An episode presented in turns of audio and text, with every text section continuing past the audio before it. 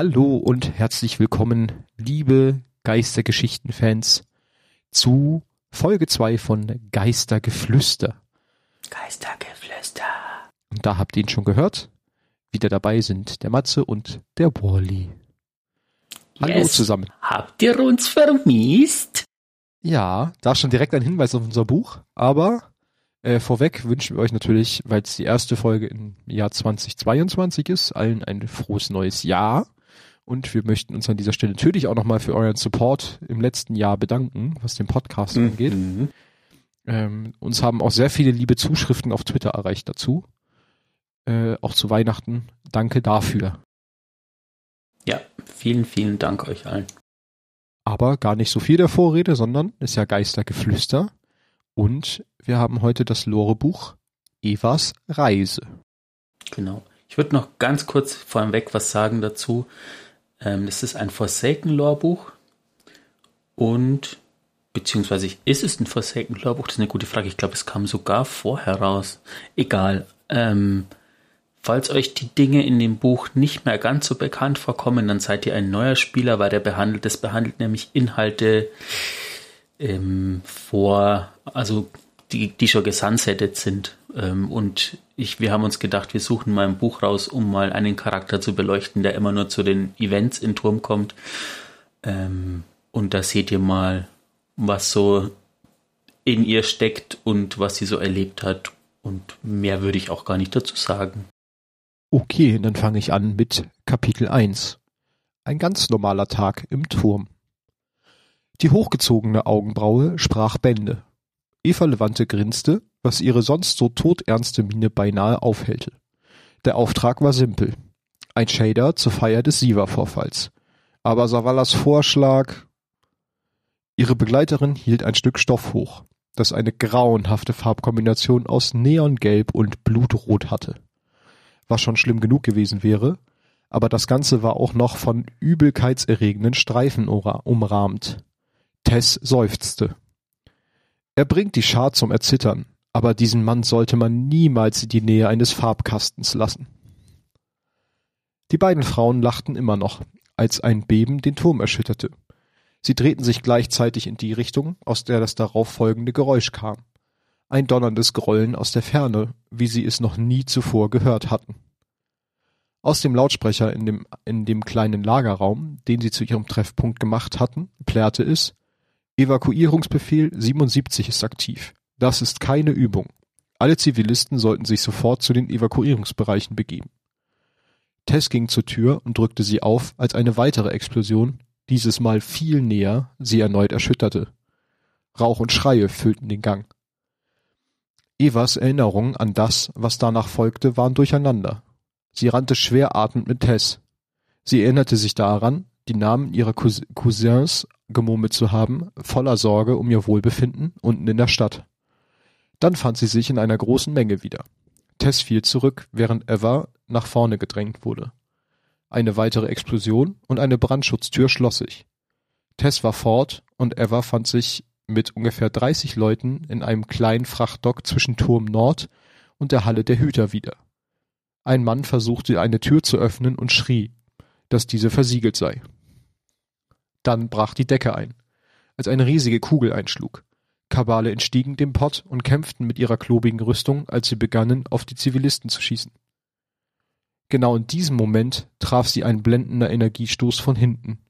Das Geschrei hörte sich nach zehn Mann an, aber als Eva wieder sehen konnte, war da nur ein riesiger Hüter, der einen Kabalsoldaten mit einer Klinge auslöschte, die so groß wie Eva war. Das behelmte Gesicht von Lord Shax drehte sich nach rechts und links, um sich im Raum zu orientieren. Mit zwei großen Schritten war er an ihrer Seite angelangt und half ihr mit überraschender Sanftheit auf die Beine. Madame, begann er, und sie konnte den Bass seiner Stimme in ihrer Brust fühlen. Ich brauche deine Hilfe. Auf sein Drängen hin übernahm sie die Kontrolle über die Zivilisten, während er sich an die Spitze ihrer kleinen Gruppe begab. Mit der Selbstsicherheit und der stärkenden Präsenz des Schmelztiegelmeisters als Unterstützung war es ein leichtes, die anderen zur Ruhe und Konzentriertheit zu bringen.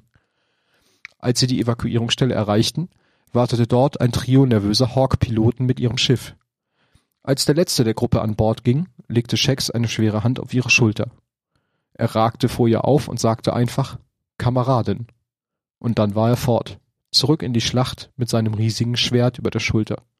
Als das Schiff startete, warf Eva einen letzten Blick auf den Turm und sah Schutt und Asche.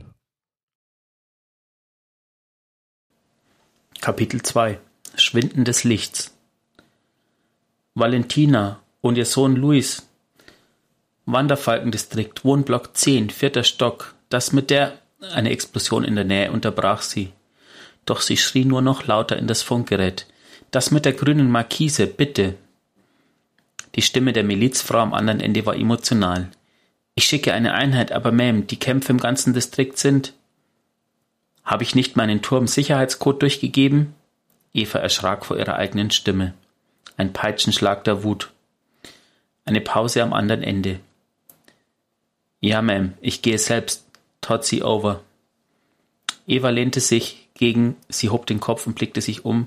Etwas, das einmal eine Bäckerei gewesen sein muss. Jetzt verbarrikadierten die kleinen Kaffeetische die Türen und die Glasvitrinen der, der Theke, war in die Regale am anderen Ende des Raums geschleudert worden. Der Miliz-Exo, von dem sie sich das Funkgerät geliehen hatte, gab ein paar weitere Schüsse über die halbe Mauer ab, die vom Äußeren des Ladens noch übrig war. Er blickte nervös zurück in ihre Richtung. Kannst du schießen? Ihr hilfloser Gesichtsausdruck schien Antwort genug gewesen zu sein, denn er griff nach dem Funkgerät. Sie rutschte über den Boden, und er gab blitzschnell eine Reihe von Codes ein. Eine weitere Explosion in der Nähe brachte dir die anderen Zivilisten im Raum dazu, voller Angst zu wimmern und zu stöhnen. Der Exo bellte ins Funkgerät. Wir brauchen Hüterunterstützung bei der Ecke vom Block 1400 im Ankerdistrikt. Ich habe hier eine Menge Zivilisten und unsere Position wird überrannt. Seine Nachricht unterstrich er, indem er sich nach vorne lehnte und ein weiteres halbes Dutzend Schüsse abfeuerte. Die Kabale brüllten mit animalischem Zorn zurück. Nicht mehr als zwei Minuten waren vergangen, als Eva es hörte, das unverwechselbare Geräusch eines Sparrows in voller Fahrt. Sie wagte es, halb in die Hocke zu gehen und aus dem Gebäude zu blicken. Sie schaute gerade rechtzeitig hin und sah zwei von ihnen, eine Jägerin und ein Warlock, als sie wie Racheengel auf die Eindringlinge zurasten. Diese beiden waren Profis, das konnte sie sehen. Ihr Handeln war pragmatisch. Sie waren effizient und tödlich, und die Soldaten zogen sich langsam zurück. Dann passierte etwas. Eva konnte es nicht sehen, was es war, doch beide Hüter taumelten. Der Warlock ging in die Knie, als hätte jemand die Fäden wie bei einer Marionette durchgeschnitten. Die Jägerin schüttelte ihren Kopf und hob eine Hand in die Luft ein unverwechselbares Zeichen, ein Ruf nach dem Licht, doch nichts passierte. Die Kabale, als hätten sie auf diesen Moment gewartet, schlugen hart zu. Die Jägerin wurde von einem angreifenden Centurio umgerannt und unter seinen Füßen zertrampelt. Der Warlock schien sich nicht ganz erholt zu haben und fiel zu Boden, während die Schüsse dutzender Soldaten auf ihn hinabregneten. Der Exo stand jetzt ganz auf, geschockt, und als Eva ihren Mund öffnen wollte, um ihm zu sagen, dass er in Deckung gehen sollte, fiel er, als Opfer eines Scharfschützen. Einer der Männer übergab sich vor lauter Entsetzen in eine Ecke. Eva erlaubte sich keinen Moment zum Nachdenken. Sie hob das Funkgerät vom Boden auf und drängte sich durch die Zivilisten zu einem Fenster an der anderen Seite des Raums. Sie nutzte das verstärkte Gehäuse, um das Fenster einzuschlagen und begann, Kinder hindurchzuheben, nachdem sie die größten Scherben aus dem Rahmen entfernt hatte. Sie war die letzte, die das Gebäude verließ, und ein paar Querschläger schlugen in die Wand neben sie ein, als sie hinausflüchtete. Sie hörten nicht auf zu rennen, bis sie sich, bis sie sich sicher waren, dass ihnen niemand folgte. Sie hatte keine Ahnung, in welchem Distrikt sie waren oder welche Gebäude hier einst gestanden hatten. Viele der ihr bekannten ordentlichen Straßen und gepflegten Alleen waren nur noch ein Labyrinth aus Trümmern. Die letzte sichere Stadt, ein Labyrinth zusammengebrochener und zerstörter Strukturen. Die Kinder hatten sich alle zusammengedrängt, während die Erwachsenen leise miteinander sprachen.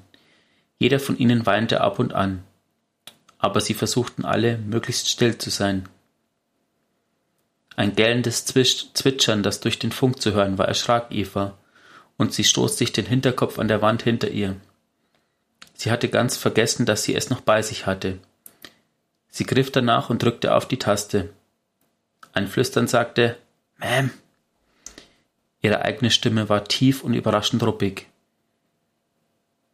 Hier spricht Eva Levante, spricht da Tozzi? Eine Pause. Tozzi ist tot. Sie bat mich aber, mich wieder zu melden. Eine weitere lange Pause. Eva kämpfte gegen das Bedürfnis zu schreien an. Es tut mir leid, Miss Levante, Block 10 existiert nicht mehr.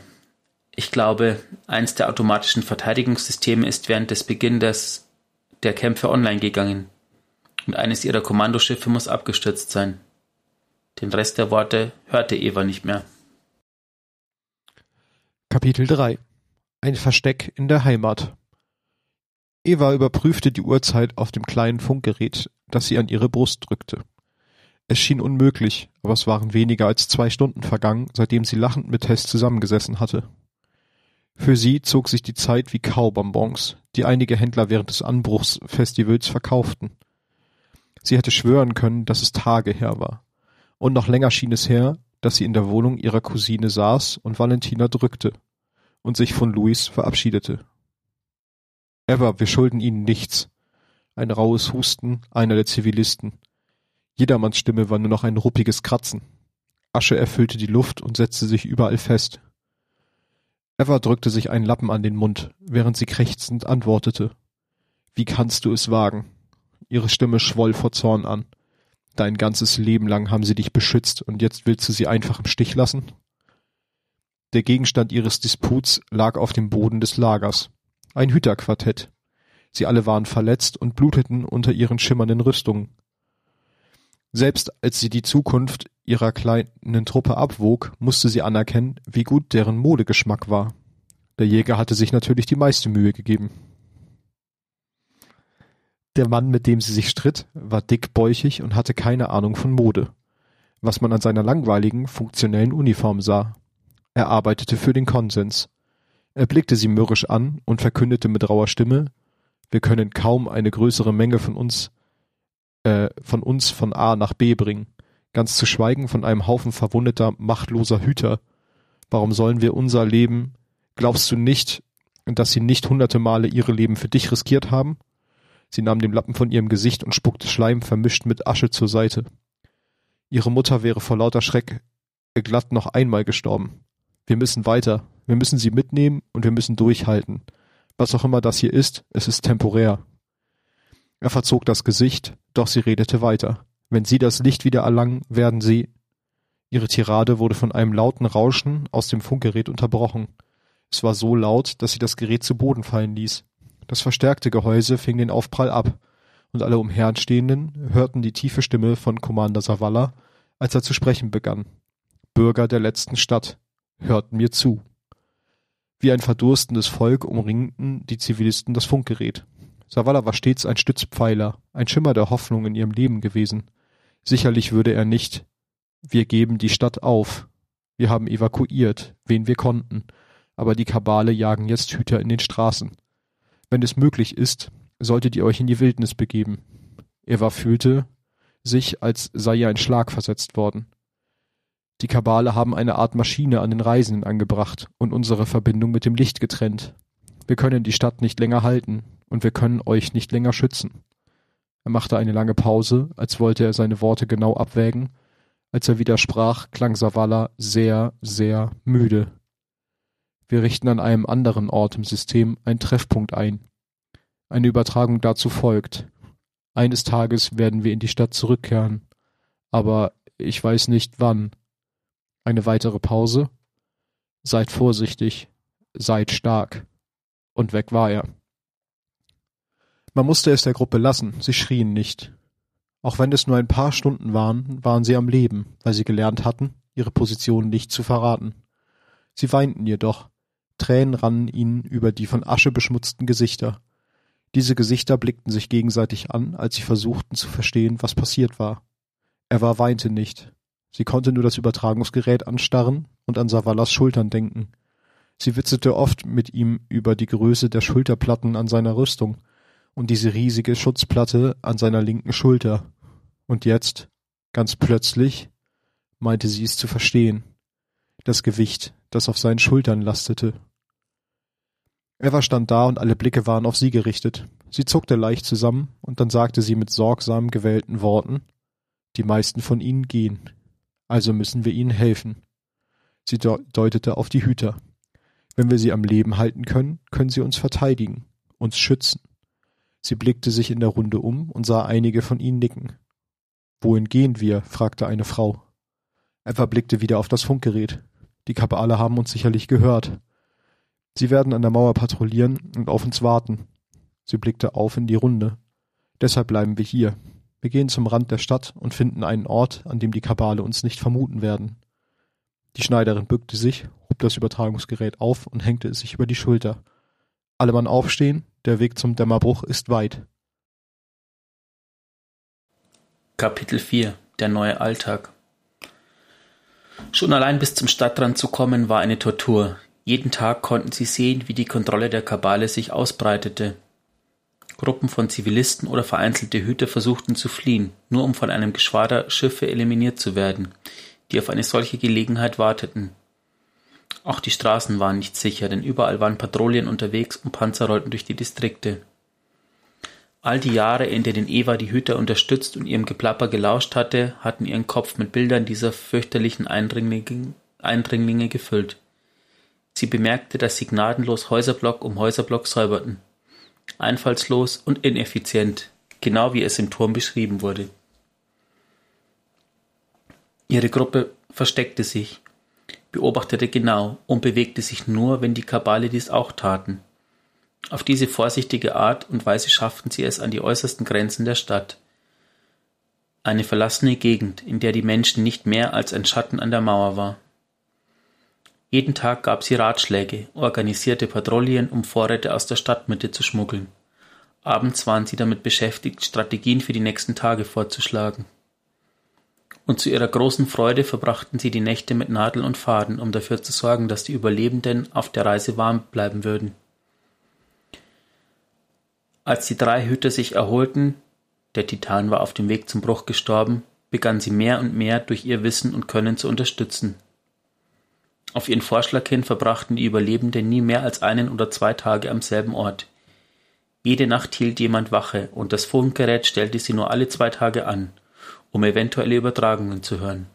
Vielleicht hatten sie Glück. Es gab ihnen Hoffnung.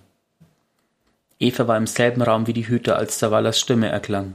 Seine kurzen, seine kurze, präzise Aussage lief in der Endlosschleife. Sollte im System noch Licht übrig sein, treffen wir uns auf Titan. Sie schloss die Tür, damit die anderen Zivilisten nicht lauschen konnten, und hörte selbst ganz genau zu, als die Hüter begannen, sich zu streiten. Der andere Warlock, Tam, identifizierte sich als Drins Schwester. Sie waren entschlossen zu versuchen, irgendwie den Orbit zu erreichen und zu Titan zu reisen. Der Jäger Ramos war genauso entschlossen zu bleiben. Ihre Diskussion erstarb langsam, und alle drei Hüter blickten sie an. Eva hob die Hände abwehrend und sagt, ich vertraue euch allen, dass ihr das Richtige tun werdet. Sie blieben und wurden sehr schnell sehr wichtig für den Erfolg ihrer Operation. Was als einfache Überlebensmission begonnen hatte, war zum organisierten Versuch geworden, Zivilisten aus der letzten Stadt zu evakuieren. Die Versorgungstrupps kamen je, jedes Mal mit mehr Leuten zurück. Spähertrupps suchten die Stadtgrenzen ab und fanden Fluchtwege, Stellen, an denen die Kabale nicht gründlich patrouillierten. Eva bemerkte, dass die gleichen Fähigkeiten, die sie zum Planen von Festlichkeiten im Turm genutzt hatte, unschätzbar wertvoll für die Organisation dieser Untergrundbewegung waren. Sie trug Tafeln aus alten Klassenzimmern zusammen, um einen Zeitplan zu erstellen, und schrieb auf die Rückseite von alten Formularen und Rundschreiben, um Lieferlisten von Zivilisten und dem ein oder anderen lichtlosen Hüter zu machen. Tag ein, Tag aus war das ihre stille Routine. Sie verschwand in den Hintergrund der Bewegung. Planen, weiterziehen, nähen und wieder von vorn. Selbst als endlich Kontakt mit der Farm etabliert wurde und es zum Ziel wurde, Zivilisten in die ETZ zu bringen, war Eva stets da, um dafür zu sorgen, dass alles nach Zeitplan lief. Nach einiger Überlegung bat sie darum, dass ihre Rolle nicht öffentlich gemacht werden würde. Sie hatte Leuten wie Tess mitteilen lassen, dass sie am Leben war, und das war genug für sie. Sie hatte dutzende Male die Gelegenheit, aus der Stadt zu verschwinden. Doch jedes Mal, wenn sie dachte, dass sie aussteigen und mit dem Konvoi gehen würde, hielt sie sich selbst davon ab, beruhigte sich, be beruhigte sich, arbeitete. So vergingen die Monate der Roten Schlacht für Eva Levante. Kapitel 5 Der Kampf um das Gute Abuela, Ma'am? Die Stimme war leise, fast schon ein Flüstern, doch sie war laut genug, um Eva aufzuwecken. Für einen kurzen, verwirrenden Moment dachte sie, sie würde wieder in ihrem Wohnzimmer im Wanderfalkendistrikt sitzen.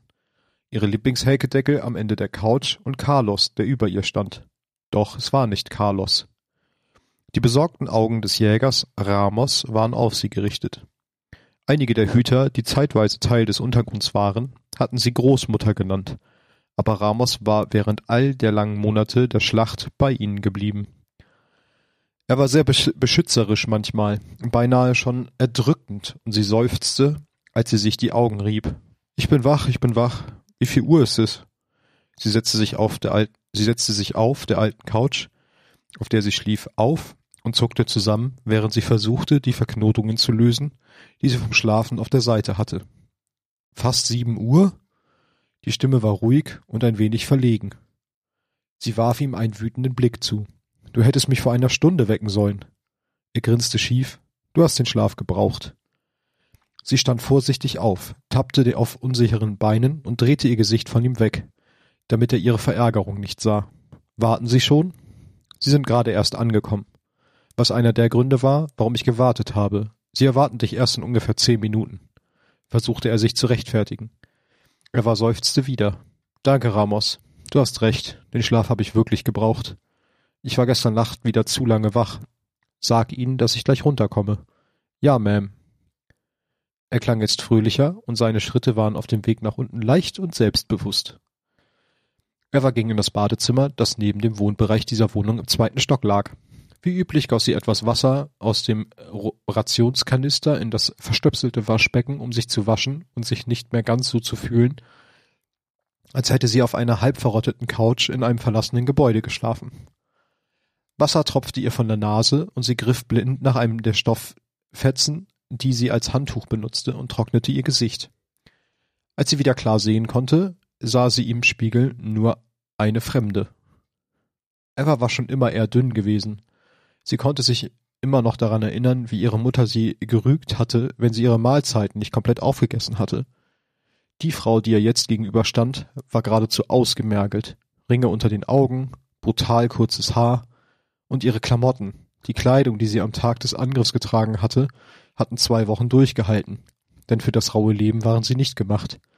Das selbstgemachte Outfit, das sie sich zusammengenäht hatte, hätte ihrer Musterung im Turm niemals standgehalten, aber hier draußen musste es reichen. Zumindest hatte sie ihr Markenzeichen, den Schal, retten können. Erinnerte sie an bessere Zeiten. Als sie sich ins Wohnzimmer begab, dachte Eva darüber nach, dass bessere Zeiten natürlich der Grund waren, warum die Gruppe unten versammelt war. Alle Anführer der Untergrundzelle hatten sich für ein wichtiges und vielleicht letztes Gespräch zusammengefunden. Für den Untergrund war die Rote Schlacht ein unfassbarer Sieg. Sie hatten gewonnen. Alle paar Wochen hörten sie Geschichten über Hütergruppen, die in einem vermeintlich sicheren Bunker von der Legion überrannt wurden. Der Verlust der vielen Zivilisten war niederschmetternd, sowohl durch den ersten Angriff als auch in den darauffolgenden Monaten. Als sie durch einen Schlitz an der Seite des mit Brettern vernagelten Fensters auf die Straße spähte, musste sie sich ein Gefühl der Zufriedenheit eingestehen.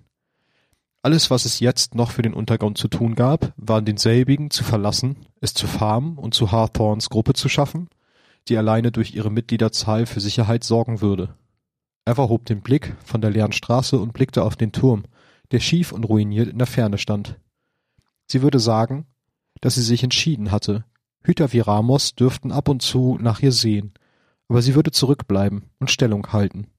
Es könnte da draußen immer noch überlebende Flüchtlinge geben, die immer noch auf einen Ausweg hofften. Sie wandte sich vom Fenster ab, um nach unten zu gehen, als die Explosion die Straße vor der Wohnung erschütterte und Evers Welt in weißem Licht aufging. Kapitel 6 Letzter Tag Eva schüttelte den Kopf und versuchte zu verstehen, wo sie war. Das zweite Mal innerhalb weniger Minuten. Es hatte keine Warnung gegeben. Ein paar Sekunden lang konnte sie jaulende Motoren über sich hören, dann donnerte eine gewaltige Explosion durch die Straßen vor der Untergrundwohnung. Die Erschütterung hatte sie zu Boden gerissen, als wäre sie eine Puppe. Alles schmerzte und sie hörte die gutturalen Schreie von Kabalsoldaten in der Nähe. Wie zur Antwort ertönten die unverkennbaren Schüsse von Hüterwaffen. Jemand schrie. Ohne nachzudenken war sie wieder auf den Beinen und schnellte zur Ecke, wo ihre Schrotflinte auf dem kleinen Tisch lag. Drei Schritte, vier, Waffe in der Hand, bereit. Gerade rechtzeitig, als die Wohnungstür aufflog und zwei Psions eintraten, Waffen im Anschlag. Eva Levante, die Schneiderin des Turms, wäre absolut sprachlos gewesen. Die hagere Frau, die sie noch eben im Spiegel gesehen hatte, hatte Monate mit Trockenschießübungen verbracht. Endlose Drills hatten sie für den Ernstfall vorbereitet, so dass ihr erster Schuss dem rechten Psion geradewegs in die Brust traf und ihm aus dem Zimmer schleuderte. Der heftige Rückstoß traf sie jedoch unvorbereitet und sie fühlte etwas in ihrem Arm knacken, als die Waffe gegen sie schlug. Der Stoß rettete ihr das Leben, da sie sich zur Seite drehte und so haarscharf den Schüssen der anderen Kabalkreatur entkam. Mit einem Aufschrei riss sie die Waffe hoch, und ihr Antwortschuss warf ihn gegen die hintere Wand. Sie atmet schwer, während sie mit einer Hand die Waffe nachlud, wartend, lauschend. Von draußen vernahm sie nichts. Doch unten war das Gefecht im vollen Gange. Sie brauchten ihre Hilfe. Sie trat zur Tür, die Waffe vor sich haltend. Das Geräusch des durch das Fenster springenden Kriegspiests war wie eine weitere Explosion. Eva wirbelte herum, als das schuppige Vieh zur Seite kroch und ein weiteres Paar sich von den schwebenden Truppentransporter ins Wohnzimmer fallen ließ. Sie landeten mit überraschender Grazie und starrten die Schneiderin mit gierigen Augen an. Speichel tropfte auf den Boden, als drei reißzahnbewehrte Mäuler aufgeregt auf und zuschnappten. Eva feuerte, die Biester setzten zum Sprung an. Kapitel 7 Fürsorge Eva Levante stand gegen die efeubedeckte Wand der Scheune gelehnt und starrte gedankenverloren aufs Fußballfeld der Farm. Die alten Netze hingen schlaff herunter, müssen neu aufgezogen werden. Doch niemand kam vorbei, der sich genug kümmerte, um das zu übernehmen, und die jetzigen Farmbewohner waren nicht gerade sportlich. Hinter dem Feld konnte man die Hügellandschaft der europäischen Todeszone erblicken und am Horizont den verdrehten, kaputten Ausläufer, der als Bruchstück des Reisenden bekannt war.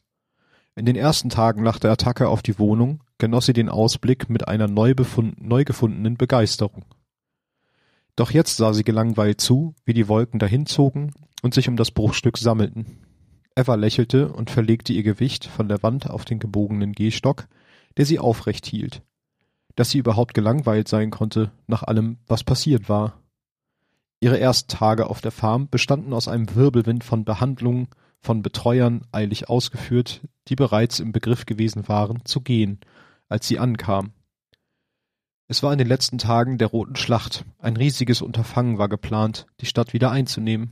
Eine alte Frau, die aus dem Untergrund kam, stand nicht oben auf der Prioritätenliste, und in dem ganzen Trubel bekam sie nicht einmal die alten Freunde, die sie so vermissten, zu Gesicht. Jetzt war sie allein, oder fast allein. Sie drehte sich um und erblickte die Kryptarchin Tyra Khan, vertieft ins Gespräch mit dem Postdruiden der Farm. Nun da die Hauptoperationen wieder in die Stadt zurückverlegt worden waren, war Darby zu Tyras, äh, Tyras inoffiziellen Forschungsassistenten geworden. Zusammen studierten und untersuchten sie die Geschichte der Menschheit durch die Linse der Todeszone, eine Nebenbeschäftigung vom Durcheinander im Turm, die Tyra nur zu gern annahm. Der Späher Devrim kam ebenfalls denn und äh, dann und wann vorbei, um sich zu unterhalten. Wenn er besonders guter Dinge war, nannte er ihre kleine Gruppe das Altersheim, wobei er über eine Tasse Tee gebeugt schief grinste. Natürlich hatten beide auch richtige Jobs zu erledigen, welche sie auch sehr ernst nahmen. Eva befand sich sehr inoffiziell auf der Farm. Ihre Rolle im Turm war natürlich wichtig für Missionen gewesen, aber sie hatte auch niemanden zurück zum Markt verlangt. Tess und Banshee hatten sich manchmal gemeldet und Eva hatte sie beraten, wie sie ihre neuen Läden aufbauen sollten. Doch Eva war hier auf der Farm für die Verlorenen. Sie erreichte den Ort alleine oder sie erreichten den Ort alleine oder in Zweiergrüppchen. Und sie hatten alle etwas gemeinsam. Das Bruchstück des Reisenden hatte sich nicht mit ihnen verbunden. Sie waren hier, um es aus der Ferne anzustarren, um darüber zu sprechen, wie schwer die rote Schlacht für sie als entmachtete Hüter gewesen war, wie die Umstände sie dazu gezwungen hatten. Als das Licht zurückkehrte, gab es nicht wenige, die berichteten, dass es sich anders anfühle, so als ob es unter der Haut saß, wie ein Anzug, nicht mehr, der nicht mehr richtig passt. Eine zierliche Exofrau war eine der Pilger, an die sich Eva am besten erinnerte.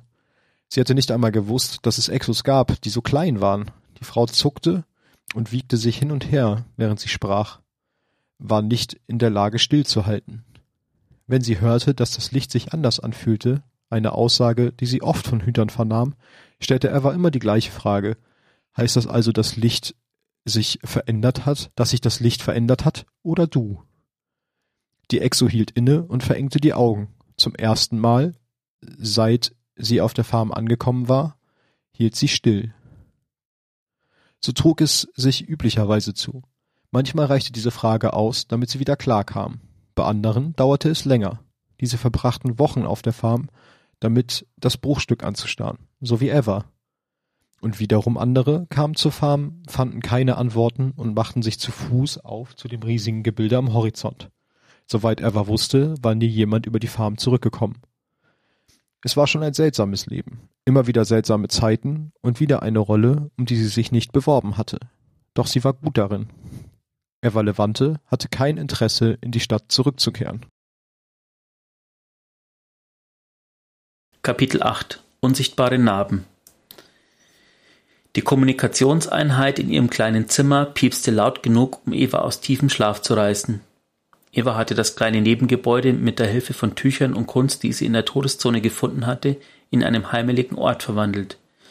Doch sie brauchte einen Moment, um zu begreifen, wo sie war, wie es nun so oft passierte, wenn sie plötzlich aus dem Schlaf gerissen wurde.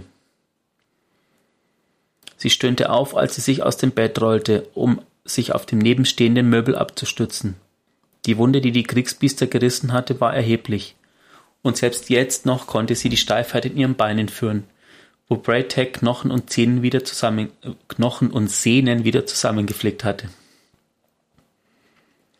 Sie ließ sich in den Stuhl vor der Kommunikationseinheit fallen. Das Licht des Bildschirms erhellte den sonst stockdunklen Raum. Sie blinzelte verschlafen das Gerät an, als Tess Everest deutlich wurde. In der Stadt war es helllichter Tag, und Tess war arbeitsgerecht gekleidet. Hast du eine Ahnung, wie viel Uhr es hier ist? fragte Eva kaum verhohlen genervt. Ja, weiß ich allerdings. Etwas in Tess Stimme ließ Eva aufhören und aufrecht sitzen. Tess sah angespannt aus. Beinahe schon ängstlich. Tess, was ist los? Geht's dir gut? Eva war mit einem Schlag hellwach und zuppelte an ihrem türkisen Bademantel herum, um sich darin einzuwickeln. Ihr war plötzlich kalt geworden. Tut mir leid, Liebes, ich wollte nur, dass du sofort unterrichtet wirst. Ich wette, Rahul ruft Tyra in diesem Moment an. Tess senkte ihren Blick und ließ ihn kurz schweifen, bevor sie ihn wieder der Kamera zuwandte. Liebes, Kate ist tot. Etwas ist gestern im Riff passiert. Ich kenne nicht alle Details, aber alle sprechen darüber.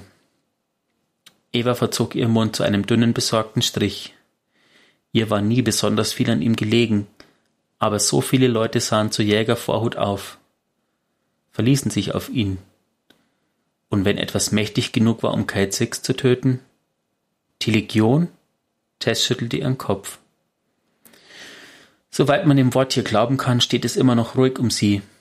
Zum ersten Mal seit Beginn des Gesprächs lächelte Tess verhalten. Aber du weißt ja, wie zuverlässig die Gerüchteküche ist. Es könnte quasi alles gewesen sein. Eva lehnte sich stirnrunzelnd in ihrem Stuhl zurück. Mein herzliches Beileid, Liebes. Ich weiß, du mochtest ihn sehr. Tess zuckte nur mit den Schultern und versuchte sich nichts anmerken zu lassen. Jetzt tu aber mal nicht so, es ist noch nicht so lange her, dass wir uns auf dem Markt unterhalten haben. Tess hielt inne und nickte traurig. Ich glaube, es wird eine Trauerfeier geben. Kommst du dafür zurück? Jetzt war es an Eva wegzugucken. Es war das erste Mal, dass jemand gefragt hatte, ob sie zurückkommt. Und dazu noch für eine Beerdigung. Eva war gerade dabei, sich eine Ausrede einfallen zu lassen, als Tess weitersprach, nun mit einer Spur Humor in der rauchigen Stimme. Wenn du kommst, kannst du die Festtagsprogrammierung für die Druiden übernehmen. Evas Augen weiteten sich. Die Druiden feiern die Festtage ohne mich? Tess grinste nun breit. Wir waren genauso überrascht. Irgendwie wurde die, Gaste, die ganze Festtagsdeko mit den wichtigen Sachen zusammengepackt, als wir in den neuen Turm gezogen sind. Und als deine Programmierungen aktiviert wurden, ist es ihnen gelungen, die entsprechenden Kisten zu finden. Tess nahm ihr Kommgerät in die Hand und drehte es so, dass das Mannequin in der Ecke mit dem Anbruchhütchen auf dem Kopf zu sehen war. Eva schüttelte fassungslos den Kopf. Sie haben den Anbruch ohne mich gefeiert. Das Gesicht von Tess schob sich wieder in den Bildschirm. Über den Sommer hatte Akora auch Hilfe dabei, ein Event zum Ende des Kriegs zu organisieren. Eva versuchte sich ihre Gereiztheit nicht anmerken zu lassen. Wie war's? Tess wiegte den Kopf hin und her, nachdenklich. Oh, naja, war ganz okay. Als sie sah, wie, Eva, wie sich Evas Mund missbilligend verzog, lachte sie. Es war nicht so wie deine feste Liebes. Sie seufzte. Oh, es tut so gut zu lachen. Komm in den Turm zurück, selbst wenn es nur zur Beerdigung ist. Ich hab dich schon seit gefühlten Jahren nicht mehr umarmt. In der Dunkelheit ihres Zimmers drehte sich Eva zum Fenster um. Am Horizont hing das schwach leuchtende Bruchstück wie ein Anker, ein Symbol der Vergangenheit. Eva sah sich wieder zu ihrer Freundin um und lächelte. Kapitel 9 Du kannst nie wieder heimkehren. Everlevante zog die, Tür, zog die Tür zu ihrer Lagereinheit auf und wirkte, als der Gestank sie traf. Sie wandte sich an die beiden Druiden, die sie begleiteten, und zeigte auf das Innere des Raums. Fangt mit der Desinfizierung des Raums an. Wenn alles sauber ist, dann holen wir die Kisten. Die beiden Druiden nickten ihr zu und piepten zustimmend. Sobald sie die Türschwelle betreten hatten, fegten sie bereits mit Hingabe dahin. Eva stolperte auf ihren Gehstock gestützt einige Schritte zurück, damit ihre Kleidung nicht schmutzig wurde. Um sie herum herrschte reges Treiben auf dem Marktplatz. Zivilisten verbrachten ihre Mittagspause draußen, manche gingen Window-Shopping nach, Druiden putzten, gingen Streife und lieferten Waren ab. Überall liefen Hüter herum. Ein buntes Durcheinander aus Farben und Style. Während sie über den Platz huschten, schwebten und sprangen. Eva runzelte die Stirn wieder von sich selbst genervt, dass sie sich von Tess und Amanda in Klammern (teilweise) hatte überreden lassen, zurückzukommen. Nichts fühlte sich richtig an, nichts fühlte sich bequem an. Und der Raum, der ihr zugeteilt war, um, die, um ihre Waren abzustellen, war anscheinend zum letzten Mal vor den Gruppenkämpfen betreten und geputzt worden. Sie fand eine Bank an der Wand einer der Marktplatzwege, auf der sie sich dankbar niederließ, um den vorbeiziehenden Mengen zuzusehen. Mode, wie immer in der Stadt, hatte sich seit den Tagen der Attacke schnell entwickelt. Sie hingegen holte immer noch auf, versuchte ihren Halt zu finden. Ganz besonders angesagt waren Rebreather, jetzt mehr stylisch und verziert als praktikabel. Ein Überbleibsel, das äh, in, den Tagen des, in den Tagen des Stadtwiederaufbaus unverzichtbar war. Und die Hüter. Tess und äh, Tess und sie hatten viel Zeit seit Evas Rückkehr damit verbracht, sie auf den neuesten Stand zu bringen, was Hütervorlieben betraf, und Eva war ungeheuer beeindruckt. Tess, die, Schm äh, die Schmieden und selbst die Vorhut hatten sich selbst übertroffen. Armor-Designs und Shader-Schemas hatten sich seit ihrer Zeit im alten Turm drastisch verbessert. Was habe ich eigentlich hier verloren? murmelte sie zu sich selbst. Was kann ich schon tun, dass... Sie verlor den Faden, als ein Hüter vorbeiging über dessen Helm sich etwas erhob, was wie ein ganzes Wappen aussah und gehüllt in eine Warlock-Robe, die in der Brise wehte und Wellen schlug. Jetzt reicht's. Eva stand auf, er stand mit einem Ruck auf und machte sich auf den Weg zu den Druiden, um ihnen zu sagen, dass sie mit dem Putzen aufhören sollten. Als sich ihr jemand in den Weg stellte. Ein Hüter mit einem Ledermantel und einem glänzenden schwarzen Helm. Eva? Die Stimme klang verzerrt. Sie konnte ihr eigenes verwirrtes Gesicht in der reflektierenden Oberfläche des Helms erkennen. Die behandschuhten Hände nahmen den Helm ab, unter dem das lächelnde Gesicht von Ramos zum Vorschein kam. Abuela, ich bin's. Er umarmte sie herzlich, während sie lachte. Du Schelm, hast mir nicht mal die Gelegenheit gegeben, dir zu danken. Sie gab ihm einen spielerischen Klaps auf die Schulter. Rettest einfach so einer Frau das Leben und reitest dann davon, um die Stadt zu retten. Ramos lachte und sah glücklicher aus, als sie ihn jemals gesehen hatte. Das Licht drapierte sich geschmeidig um ihn, als er sich zu einem paar Hüter umdrehte, die gespannt zusahen. Team, das ist Eva Levante. Erinnert ihr euch noch an meine Geschichten? Diese Frau ist eine Legende. Ihr gestikulierte zu den beiden. Eva, die beiden glänzen wie Glimmer, sind erst kurz vor einem Angriff der Rotlegion Hüter geworden. Eva nickte mit tief gesenktem Haupt zu ihnen. Schön, euch kennenzulernen. Der eine hob die Hand zu einem halbherzigen Gruß, der andere nickte kurz. Was äh, tust du hier? Eva seufzte. Oh, ich, ich gar nichts eigentlich. Ramos lachte und sprach, äh, und sprach, sie ist eine phänomenale Schneiderin, eine Kriegsheldin, und davor war sie eine der Personen, die den Turm ausmachten. Erinnert ihr euch an den Anbruch, den ihr so gerne mochtet? Den hat sie in den Turm gebracht. Die beiden drehten sich beeindruckt um. Wie, wie hast du Savannah dazu gebracht, hä? Eva lächelte. Oh, Spaß zu haben? Sie lachte über die Reaktion der drei Hüter und klopfte ihren Stock zweimal auf den Boden. Das ist eine so gute Geschichte, falls ihr Zeit habt. Ramos lachte. Auf jeden. Komm, wir holen uns was zu essen und zeigen den Nachwuchshütern, was es heißt, Teil des Turms zu sein. Mit der Hilfe ihres Freundes schritt Eva Levante leichtfüßig über den Marktplatz des Turms, Bastion der letzten sicheren Stadt. Heimat. Ja, das war die Geschichte von Eva Levante vor, während und nach der Roten Schlacht. Ja. In ihr steckt mehr, als man vielleicht denken mag. Richtig, viel mehr. Und irgendwie würde ich jetzt auch gern die Geschichte wissen, wie sie es geschafft hat, Zavala Spaß haben Ja. zu lassen. Ich auch. Aber vielleicht habt ihr Ideen, schreibt sie uns. At D2 Lorecast bei Twitter. Dann Ansonsten hören wir uns hören zur wir uns nächsten regulären Wochen. Folge. Genau. Und es sind nur noch nach dieser Folge nur noch drei Folgen und dann ist schon Witch Queen Time. Mhm. Ich hab Bock. Ich auch. Bis dahin. Macht's gut. Bleibt's gesund und Augen auf, Hüter.